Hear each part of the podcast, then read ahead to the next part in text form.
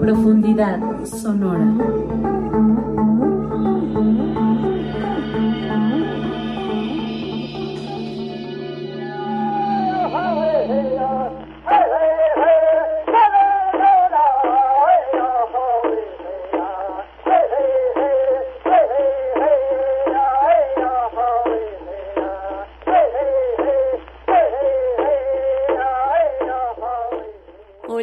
Amigas y amigos, bienvenidas a su programa Profundidad Sonora a través de Violeta Radio.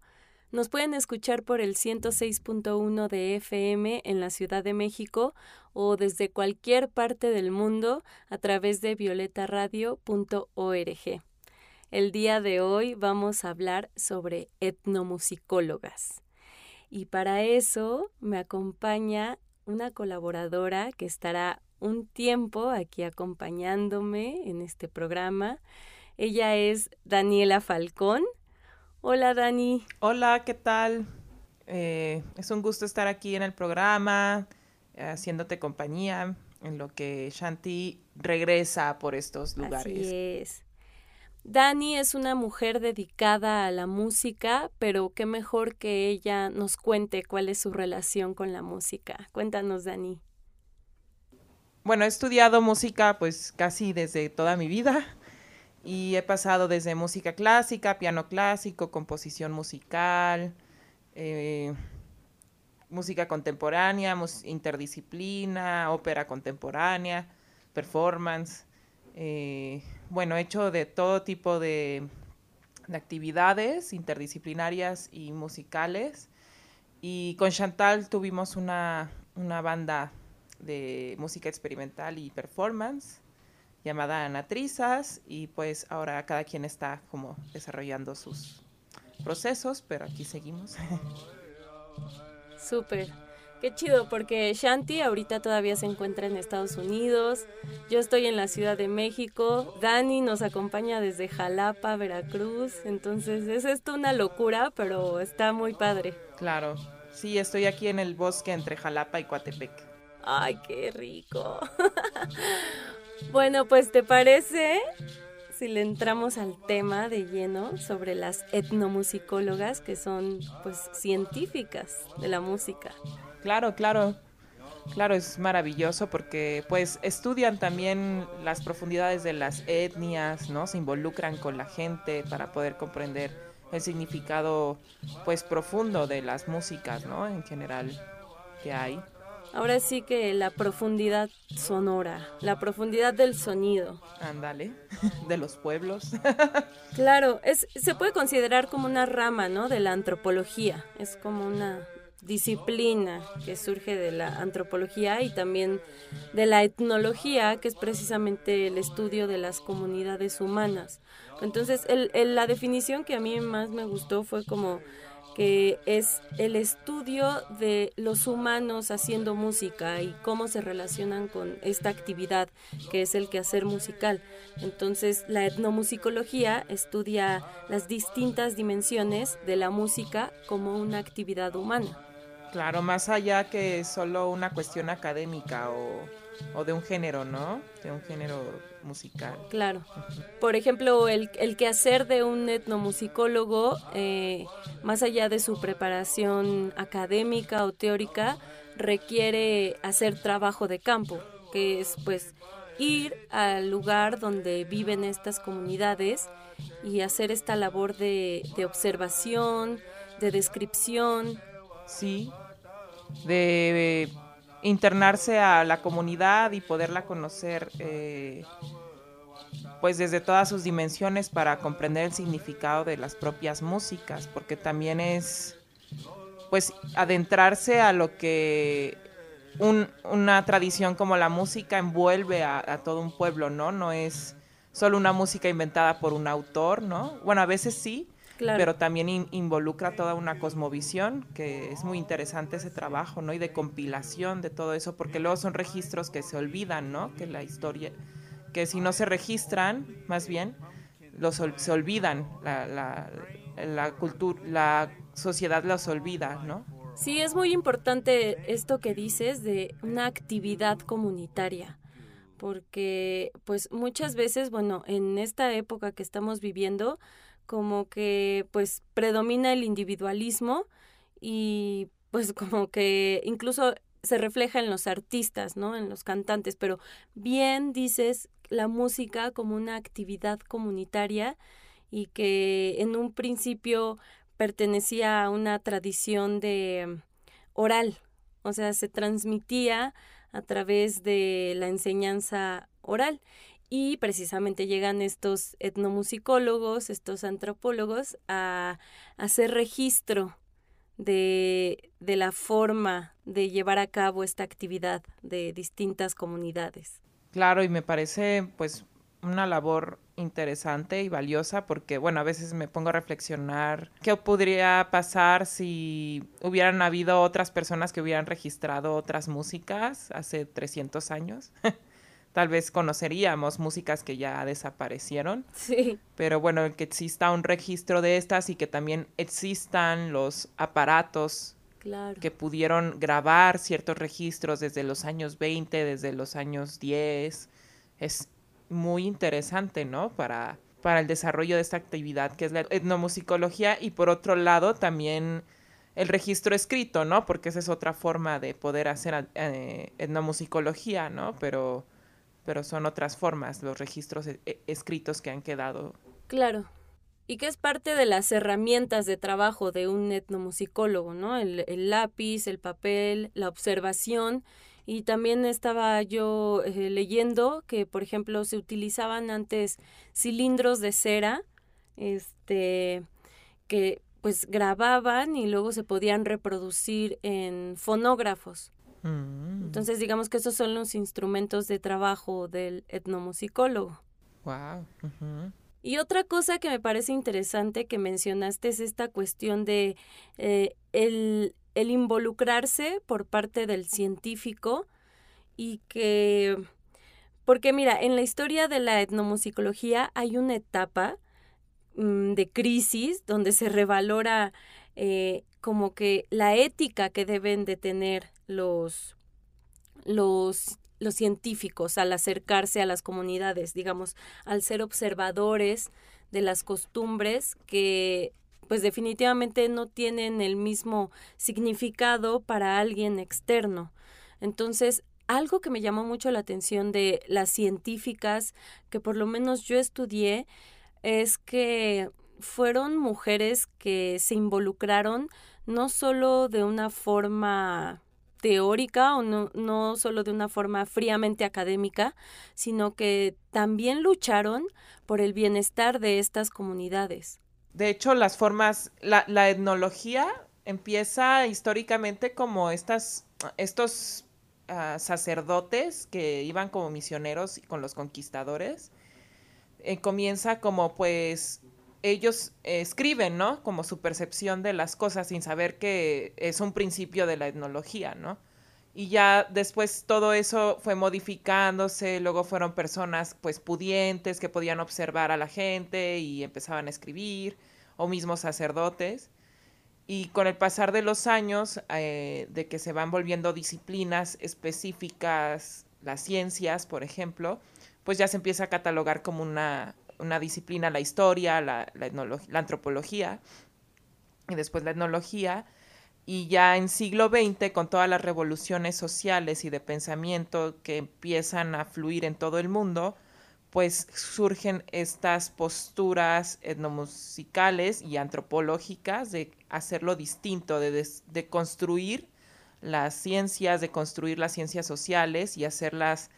Incluso hay, hay gente que ya no quiere hacer como como ser un observador más, sino observarse también a sí mismo cómo está eh, su interpretación está afectando lo que la gente cree de lo que se está diciendo de una etnia, ¿no? Sí, eso que dices, eso que dices es súper importante. Mira, es, es en la década del 80, de 1980, cuando la etnomusicología entra en esta decadencia y crisis debido a algo que llamaron representatividad, que era en realidad una representatividad arbitraria, que era una malinterpretación de, del que observa.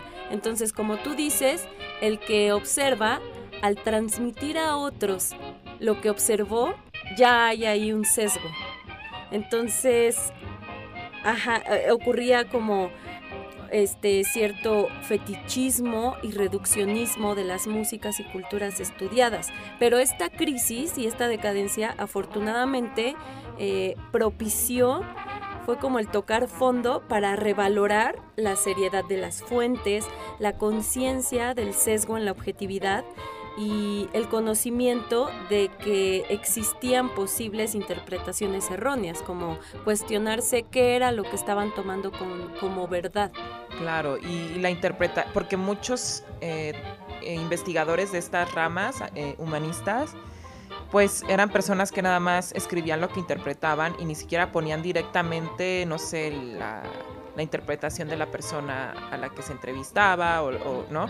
Es, ya se vuelve una interpretación de alguien que escribe al final esa historia, ¿no? Claro. y es lo que creemos como sociedad, como creer que la historia de México es solo la que te cuentan en la escuela, pues no, hay un espectro mucho más amplio de lo que es la historia. Es la historia oficial. Claro. pero no es la verdad absoluta. Y ahí surgen las etnomusicólogas que también hubieron desde, pues, desde 1930, más o menos, ya habían mujeres, o hasta antes, habían mujeres que ya se interesaban en los estudios de la música en los pueblos, o mujeres músicas que también en esa época eran más restringidas. Y pues yo creo que también desde esa parte de que eran pues un poco disidentes al atreverse a hacer música, al atreverse a investigar, al atreverse a hacer cosas que las mujeres no debían de hacer en esas épocas, pues abren brechas para hacer otras investigaciones y proponer otras posturas dentro de la misma etnomusicología, ¿no? Claro. Ya como, como para cerrar este subtema de la ética del científico, este, porque por ejemplo, eh, algo que en antropología se llama la observación participante, este, digamos que aún así el observador estuviera inserto, eh, digamos, en, en la ceremonia o el ritual, existía cierto sesgo porque quizá las personas, las comunidades no se comportaban de la misma forma al saberse observados. Claro. Y había otra dificultad eh, porque pues tenía que pedirse permiso, ¿no? O sea, no puedes como llegar y decir, ah, sí, de aquí de lejos los voy a ver cómo hacen algo tan sagrado. Entonces también era una dificultad que tenían los, los científicos de em, pues pedir permiso, era como, digamos, toda esta labor de, de solicitar eh, que les dieran acceso a observar y quizá a participar. Claro, claro, claro, totalmente. ¿Te parece si vamos a escuchar una primera rolita? Yo creo que de, de, lo que acordamos tú y yo, este, lo más antiguo que me enviaste, eh, lo estoy buscando, era el de Black Snake, ¿cierto? ¿Por qué no vamos a escuchar esa rolita?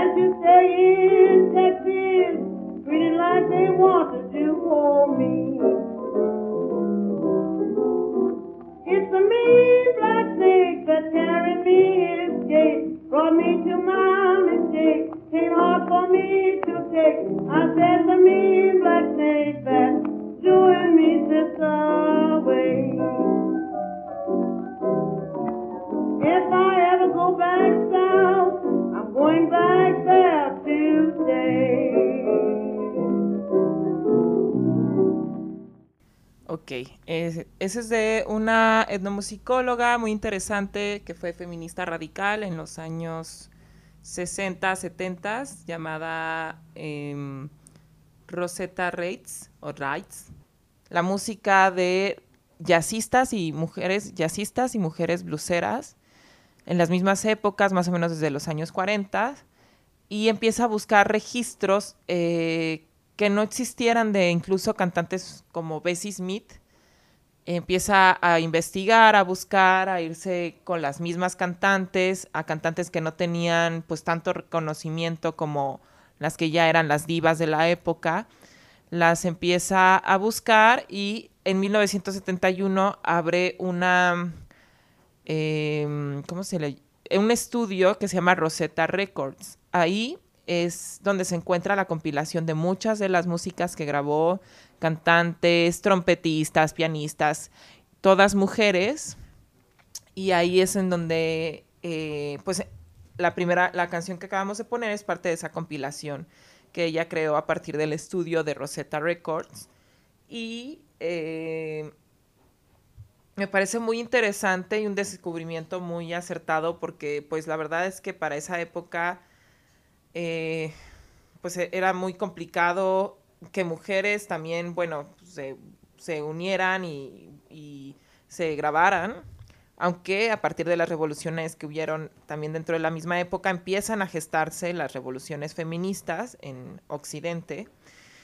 Y gente como Rosetta Reitz, pues empieza a, a, a involucrarse en los movimientos femini- feministas. Ella fue feminista radical de la ciudad de Nueva York y a partir de su activismo político, pues hizo toda esta relación con la grabación de mujeres, ¿no? Eh, eh, y es muy interesante toda su historia y todo su activismo que hizo en relación a empoderar a mujeres músicas y pues a preservar su, su música durante la historia, ¿no? Supongo que ya cuando ella fundó su estudio ya se usaban las cintas magnéticas, ¿no? Para, para grabar la música. En cintas magnéticas, eh, pues yo creo que sí. Pues ya era en 1971. La, el cassette y el- los viniles, pues ya. Los cassettes me parece en esa época ya empezaban también, sí. Sí, seguramente sí, ya digo, es lo que antecede, ¿no? A toda esta era digital. Mira, tengo aquí algunos registros de, digamos, de las instituciones académicas de etnomusicología. Por ejemplo, en 1947 ya existía el Consejo Internacional para la Música Tradicional eh, en Estados Unidos. En 1955 se funda la Sociedad para la Etnomusicología y en 1960 eh, el Instituto de Etnomusicología de la Universidad de California de Los Ángeles. Este, como te decía, la historia de la et- etnomusicología es más fácil estudiarla, digamos, por décadas. En, en la década del 70, de 1970, eh, la etnomusicología empieza a influenciar en gran medida, por ejemplo, las terapias musicales, a compositores, a educadores, antropólogos y musicólogos. Eh, se, la lingüística y la psicología también entran de auxiliares para eh, la observación del proceso cognitivo y del comportamiento humano al momento del quehacer musical. ¿Tú sabes algo de, de la terapia musical? Claro. Oh, claro, no, sí sé.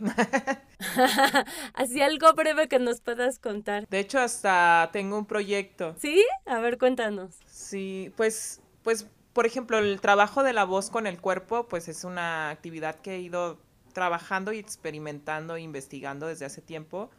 Y bueno, en relación a los que estás diciendo, existe, por ejemplo, la técnica de Roy Hart o la técnica eh, que, que, fue un cantante que junto a un psiquiatra que se llamaba Alfred Wolfson y crearon una técnica que, bueno, popularmente se le llama Roy Hart, pero consistía en investigar como los impulsos del cuerpo, como conocer de dónde provenía la voz desde el cuerpo, que normalmente está asociado como a la área del coxis, la columna vertebral.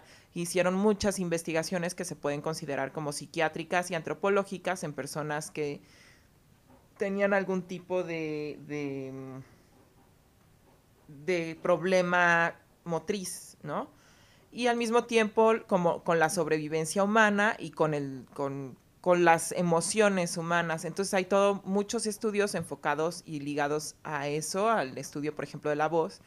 Y eso luego se traduce en algunos estudios etnomusicales sobre la necesidad del ritual y la sacralidad en la música, pero también asociado pues a esta cuestión del cuerpo y la voz, por ejemplo.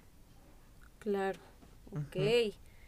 Bueno, por ejemplo, en la década de 1980 fue esto que te conté de la decadencia y luego la revalorización de, de las líneas éticas de los investigadores.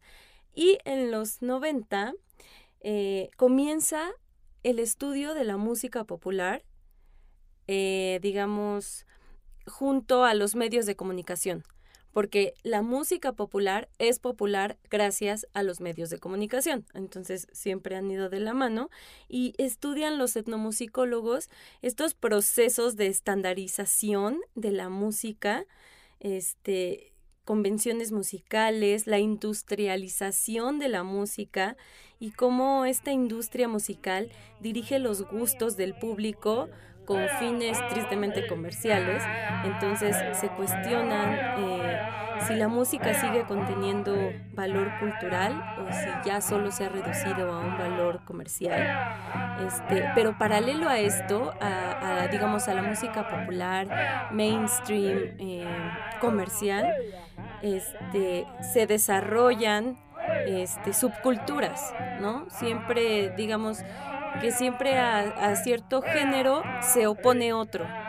Y es un proceso muy eh, interesante porque esta cultura oficial siempre termina asimilando lo que crea la subcultura y lo vuelve, lo vuelve un producto.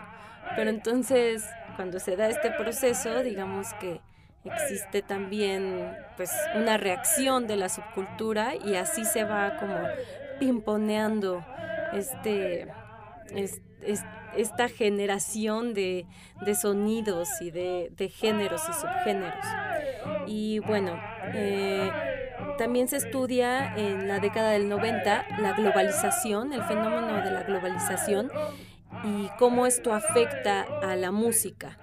Eh, por supuesto que la enriquece, pero también la homogeneiza.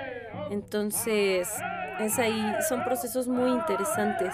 Y ya hacia el 2000, hacia esa década, se estudia la occidentalización y la modernización, este, que son procesos precisamente de la cultura global.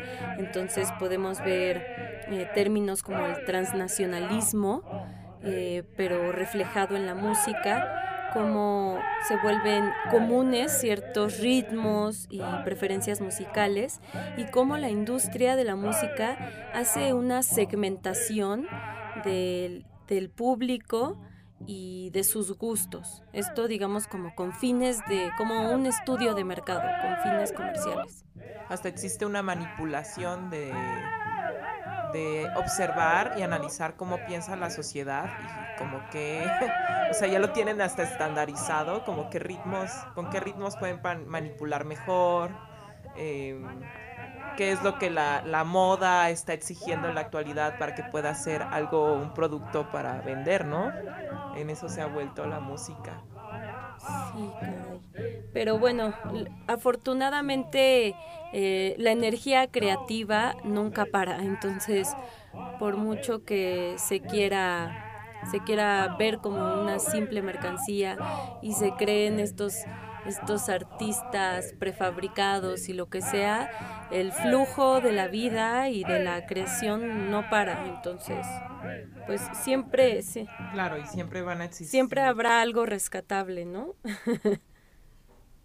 claro. La gente que realmente quiere expresar algo auténtico, yo creo que nunca va a dejar de existir. Nada más que ahora tal vez los encontramos pues en otros lugares que ya no son tan mainstream. Así es.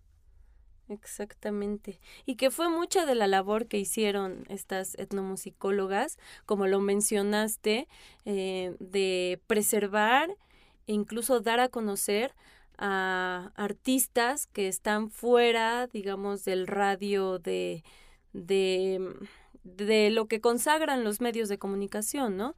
Que quizá no son emitidas en, en las radios comerciales o que o que no pertenecían, como dices, a estas a este grupo de divas, pero que que son pues artistas que crean música que por supuesto que vale mucho la pena y que mientras más gente las conozca, mejor. Claro.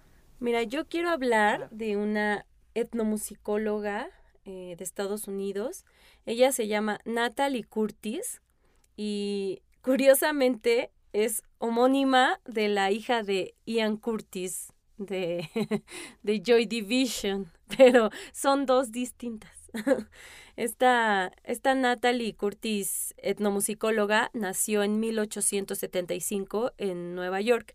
De hecho, a ella ya la habíamos mencionado en un programa, en uno de los programas anteriores que fue sobre música de Estados Unidos la mencionamos porque hablamos precisamente de música nativa americana. Y esta mujer vaya que colaboró y se preocupó por estas comunidades. Este, bueno, ella estudió música en el Conservatorio Nacional de Música Americana de Nueva York y también estudió en Francia y en Alemania. A principios del siglo XX realizó estudios etnológicos en Estados Unidos. Empezó documentando sobre pueblos nativos americanos y sobre las comunidades afroamericanas. En 1903 eh, ya estaba trabajando con la comunidad Hopi en Arizona. Y aquí algo muy curioso porque la familia de Natalie Curtis tenía una relación de amistad con el entonces presidente Theodore Roosevelt. Entonces, esto permitió que, que la preocupación de Natalie por el bienestar de las comunidades pudiera ser escuchado por, por el entonces presidente. Porque, por ejemplo, eh, en ese entonces existía algo llamado, bueno, no sé si exista todavía la verdad, Agencia Federal de Asuntos Indios. Entonces, eh, era obviamente un organismo del gobierno estadounidense y el problema aquí es que esta agencia desalentaba y presionaba mucho a las comunidades para que desistieran de ejercer sus tradiciones y su cultura. Entonces, pues sí, esto representó un gran problema para Natalie, pues porque incluso ella como científica no podía estudiar en su esplendor a esta cultura porque veía cómo pues eran asediados por esta agencia y los querían desanimar, o sea, los querían meter a un proceso de, de costumbres occidentales. Entonces, en, en 1913, y digamos gracias a esta amistad que existía, el expresidente Roosevelt visita la reserva Hopi eh, esto Natalie lo documenta eh, con un escrito que se titula Theodore Roosevelt en el país Hopi. Y aquí el expresidente presencia la ceremonia de la flauta y la ceremonia de la serpiente. Este, también gracias a esta amistad que existía, eh, consiguió que uno de los, uno de los jefes de, de las comunidades se pudiera entrevistar con, con el presidente, precisamente para hablar sobre, sobre los derechos sobre la tierra que tenían este, estas naciones. Este, bueno, El, el, artículo que escribió Natalie se publicó hasta 1919 en la revista Outlook. Y algo también curioso aquí es que ella, a pesar de ser una pues científica renombrada, a pesar de que, de que no vivió mucho tiempo, murió joven, eh, fue, fue publicada en revistas que no eran ciertamente científicas, eh, eran más como de interés general como la revista Outlook, como la revista Southern Workman, The Craftsman y América Musical. Ah, y la entrevista que consiguió con Roosevelt fue entre el jefe Mojave de la comunidad Mojave, el aquel entonces jefe, y el presidente. Este toda una cuestión, ¿no? Esto de las reservas indias y de cómo han sido asediados por el gobierno estadounidense para... Claro, y por todos los gobiernos del mundo. Sí, Realmente no, sí ha sido... es, es la, el neocolonialismo, ¿no? Por parte de los mismos gobiernos. Claro, sí es muy triste todo eso. Bueno, pues este para, seguirles platicando eh, sobre Natalie Curtis, eh, después de, digamos, o bueno, paralelamente a que trabajó con estas comunidades indias americanas, en 1910 empieza a trabajar con las comunidades afroamericanas. Eh, transcribe y colecciona música en el Instituto Hampton de Virginia, que fue un colegio fundado en 1868 donde se ofrecía educación a antiguos esclavos. Otra cosa muy importante que hizo fue que fue cofundadora del Colored Music Settlement School en New York. o sea, como que la escuela de música para gente de color, porque como sabemos, pues existía el separatismo y incluso como que estaba prohibido que la gente de raza negra se mezclara con la gente de raza blanca y todo un lío. Entonces, Natalie fue una figura muy importante para, digamos, para ir rompiendo con eso. Por ejemplo, em, también fue patrocinadora para realizar el primer concierto de músicos de color en el Carnegie Hall, que pues es un espacio muy importante hasta la actualidad en Nueva York. Este, y entre 1918 y 1919 publicó un texto llamado Negro Folk Songs, que contenía espirituales, canciones de juego y de trabajo. Y en 1920 publicó el texto llamado Canciones y Cuentos del Continente Oscuro porque ella también, o sea, no solo trabajó y estudió a las comunidades afroamericanas, sino que después se fue de largo a estudiar a la música africana. Y bueno, si quieren saber más de ella, su página se llama nataliecurtis.org. ¿En qué año murió? Murió en 1930 y tantos. Ella se mm. casó y se fue a vivir a París. Y estando en París, sufre un accidente automovilístico y muere súper joven.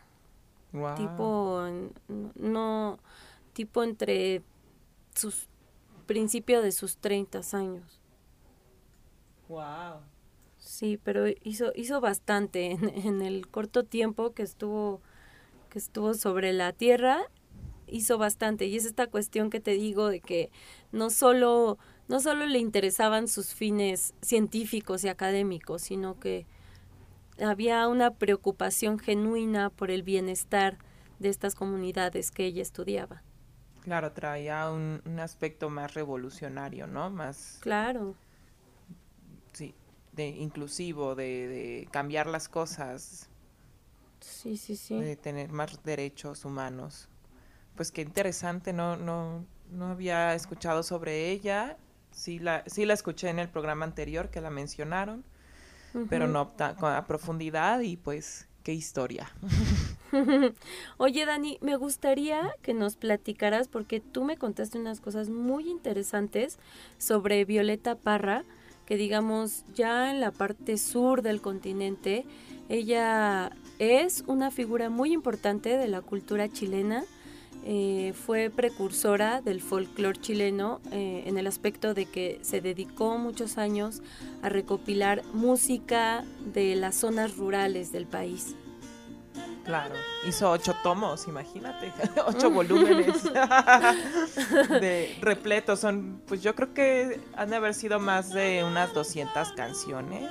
Digo, Wow. esos, esos, esos son los conocidos, los ocho tomos, pero, pero sí, son yo- más de 200 canciones las que posiblemente recopiló. Y también hay que, hacen falta las que escribió, ¿no? Las que apuntó. Ella nace en 1917 y pues cuando era en su primera juventud, bueno, desde su infancia tocó música, pero así, pues aprendió un poco con su padre, pero su padre era un alcohólico, entonces ella eh, pues siguió con la música, pero también hacían poesía, también sus hermanos fueron poetas reconocidos. Y em, pues yo me imagino que por la sensibilidad que tenía empieza a escribir y hacer música desde muy corta edad y por ahí de sus 20 se, se va a recorrer el país haciendo teatro y música folclórica de pues me imagino de por la zona de donde ella era y hacían estas actuaciones como a tipo auto sacramental de los pueblos bueno, el auto sacramental, sacramental es- se hace desde la Edad Media, ¿no? Que era una representación religiosa de las actividades eh, de la historia de la Biblia, ¿no? Eran representaciones teatrales, porque estaba prohibido hacer teatro. Entonces el auto sacramental eh, viene a América, a Latinoamérica, vía los españoles, y se vuelve un sincretismo con los pueblos nativos, ¿no? Entonces, mucho de lo que vas a ver en los pueblos, por ejemplo en México, de que ves representaciones o las danzas o así, está un poquito levemente asociado a los autos sacramentales. De hecho, la misma Sor Juana Inés de la Cruz aquí en México escribió varios autos sacramentales porque pues era en relación a esta cultura. Y bueno, pues en, eh, de manera folclórica tú puedes observar rasgos de estas cuestiones religiosas con las que adoctrinaron a los pueblos, como los autos sacramentales o como estas puestas en escena que derivan de, de eso, ¿no? Entonces ella se movía haciendo esto y cuentan pues en su historia que al, al ver en estos recorridos de los pueblos la pobreza que había, los cambios, o lo drástico que eran las, las diferencias sociales y que ella se empieza a politizar y se empieza a convertir en comunista, como en los años 30, pues em, su música pasó de ser esta música popular, pero fuertemente influenciada, porque pues fácil estuvo como 10 años compilando la música, y inspirada, influenciada y... Ajá, en, en- en estos géneros, en estas formas musicales, empieza a componer la propia música.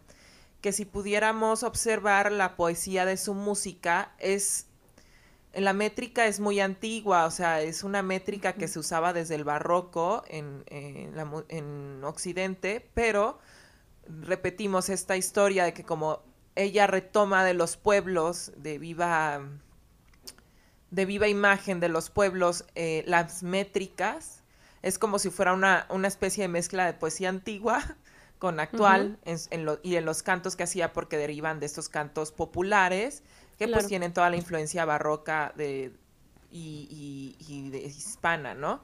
Entonces hacía décimas, hacía eh, métricas antiguas, mezcladas también con la cosmovisión, y ya entra ahí el, el sincretismo, la cosmovisión de los pueblos indígenas, de su asociación, asociación con la naturaleza, y posteriormente la melancolía, posteriormente pues esta historia de, de represión, de sumisión, y ya dentro Claro. de sus propias composiciones como compositora, pues ya entran su propia visión de la injusticia. Y es interesante porque ella para su época, eh, analizando sus canciones, pues en sus letras pone cosas como de crítica directa al nacionalismo, ¿no?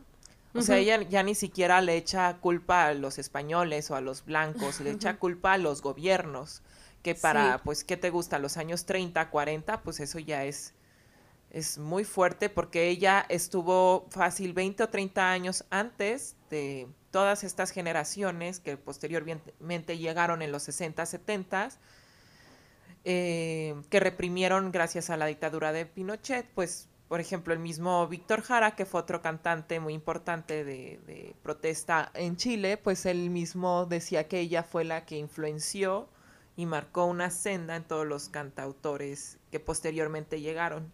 Claro, del folclore chileno y que el mismo Víctor Jara fue asesinado por el gobierno de Pinochet en el Estadio Nacional.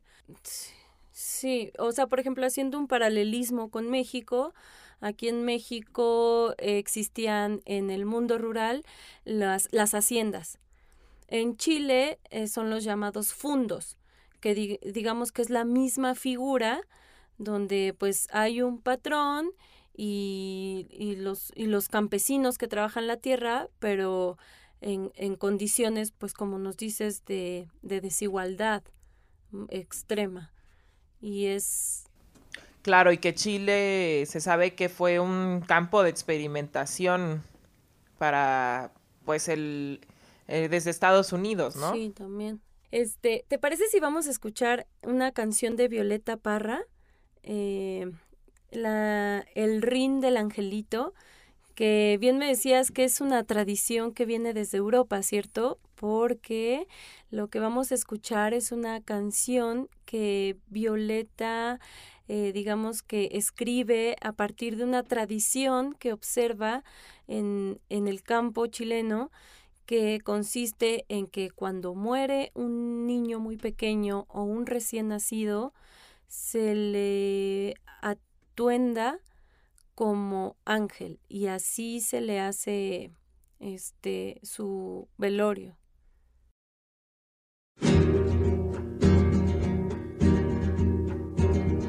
Ya se va para los cielos ese querido angelito a rogar por sus abuelos, por su padre y hermanito. Cuando se muere la carne, el alma busca su sitio, adentro de una amapola dentro de un pajarito.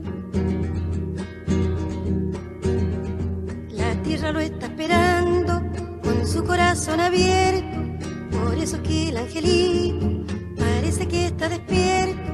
Cuando se muere la carne, el alma busca su centro en el brillo de una rosa o de un pececito nuevo. En una cuna de tierra arrullará una campana mientras la lluvia le limpia su carita en la mañana. Cuando se muere la carne, el alma busca su diana en los misterios del mundo que le ha abierto su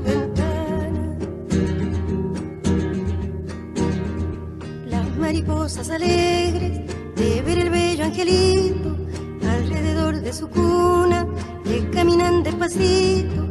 Cuando se muere la carne, el alma va derechito a saludar a la luna y de paso al lucerito. ¿A dónde se fue su gracia? ¿Dónde se fue su dulzura? Porque se cae su cuerpo como una fruta madura cuando se muere la carne, el alma busca en la altura la explicación de su vida cortada la explicación de su muerte prisionera en una tumba. Cuando se muere la carne, el alma se queda altura.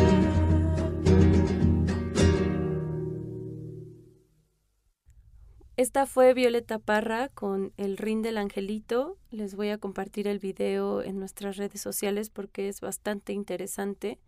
Este, nos decías, Dani, que este, esta cuestión de cómo siempre ha existido un asedio por parte de las potencias mundiales sobre los demás países, ¿no?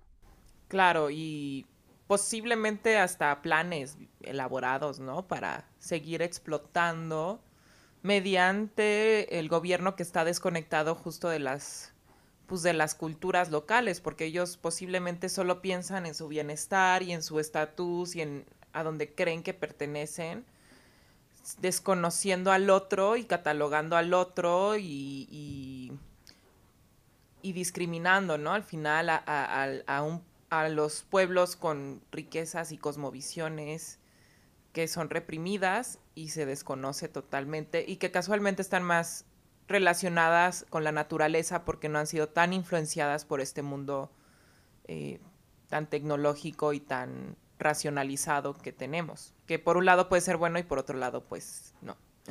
Mira, Dani, aquí tengo otras dos etnomusicólogas que quisiera compartir contigo y con nuestro público antes de irnos porque ya se nos está acabando el tiempo. Una de ellas es Alice Cunningham Fletcher. Nació en 1838, curiosamente en La Habana. Ella es de origen estadounidense, pero debido a que su papá tenía una enfermedad, su familia consideró que le haría bien el clima tropical de La Habana, Cuba. Este, y como desgraciadamente eh, su papá falleció, fue más o menos corto el tiempo que vivió en La Habana y luego regresa de nuevo a Estados Unidos. Este, ella también fue antropóloga, etnóloga y también etnomusicóloga, aunque no se nombraran como tal en la época de decir, ah, yo soy etnomusicóloga, hicieron labor eh, para esa disciplina. Entonces, a final de cuentas, se les puede considerar como etnomusicólogas. Este, en 1893 publicó un artículo que fue pionero en el estudio de la música desde una visión etnológica. Dedicó varios ensayos a la música de los nativos americanos y en 1900 publicó el texto Historia y canciones indias de América. Trabajó con y para las tribus Omaha, Pawnee, Sioux, Arapaho, Cheyenne, Chippewa, Otto, Nesparcé, Ponca y Winnebago. Y también ella asentó, bueno, asentó precedentes teóricos para otras antropólogas, por ejemplo, Margaret Mead, eh, que ella estudió a la comunidad Omaha. Entonces, Margaret Mead se basó mucho en todos los estudios y todos los datos que ya había recopilado Alice. Este, otra es Frances Densmore. Ella nace en 1867 en Minnesota, Estados Unidos. Eh, fue antropóloga y etnógrafa y musicóloga, no, no, no explícita, pero de carrera. Eh, es conocida por sus estudios sobre la música y la cultura de los nativos americanos y este, desde niña tuvo acercamiento a la música de la comunidad Dakota y fue como lo que la cautivó. Este, estudió música en el Oberlin College y una vez que se graduó se dedicó a la enseñanza de música con diversas naciones nativas americanas, o sea, estuvo por todo el país este, enseñando música, pero no solo enseñándoles música, sino que también ella aprendía de su música y grabó y transcribió mucha música nativa y se cuestionó sobre el uso de la, de la música dentro de estas culturas. Apoyó a la conservación precisamente de las culturas con las que trabajaba en el tiempo en que Estados Unidos, el gobierno de Estados Unidos, presionaba a las comunidades para adoptar costumbres occidentales. Ella siempre se opuso a eso. Este, trabajó en el Instituto Smithsoniano Bureau de Etnología Americana, donde coleccionó miles de grabaciones de música de las naciones indias americanas. Ella trabajó, por ejemplo, con los Chippewa, con los Mandan, los Idatsa, con los Sioux, los Pawnee del norte de Oklahoma, los Papago de Arizona, eh, los indios de Washington y de Columbia Británica, los Winnebago y Menonime de Wisconsin, los pueblos indios del sur eh, de Florida, e incluso los Kuna, los indios Kuna de Panamá. Este, ella fue, ella sí, a diferencia de, de Curtis, de Natalie Curtis, ella sí fue, su obra sí fue difundida en los diarios científicos americanos de antropología y bueno, por eso contribuyó mucho a esta disciplina. y en 1926 publica un texto llamado Los indios y su Órale. música. Qué interesante Sí. leerla y su historia y todo. Sí, estas, estas mujeres son muy interesantes eh, porque también en, algu- en ciertos momentos llegaron a ser equipo de investigación. Ah, qué ellas chido. tres.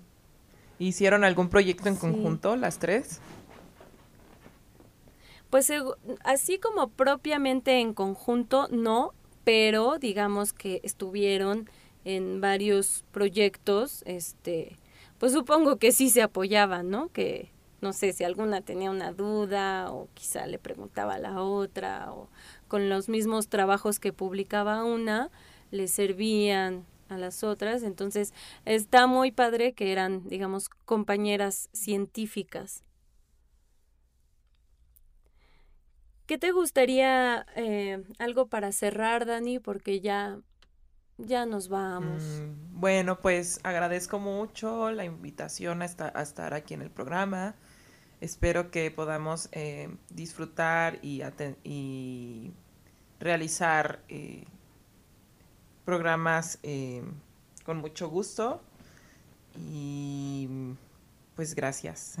Ha sido una experiencia muy linda poder compartir hoy con Jime.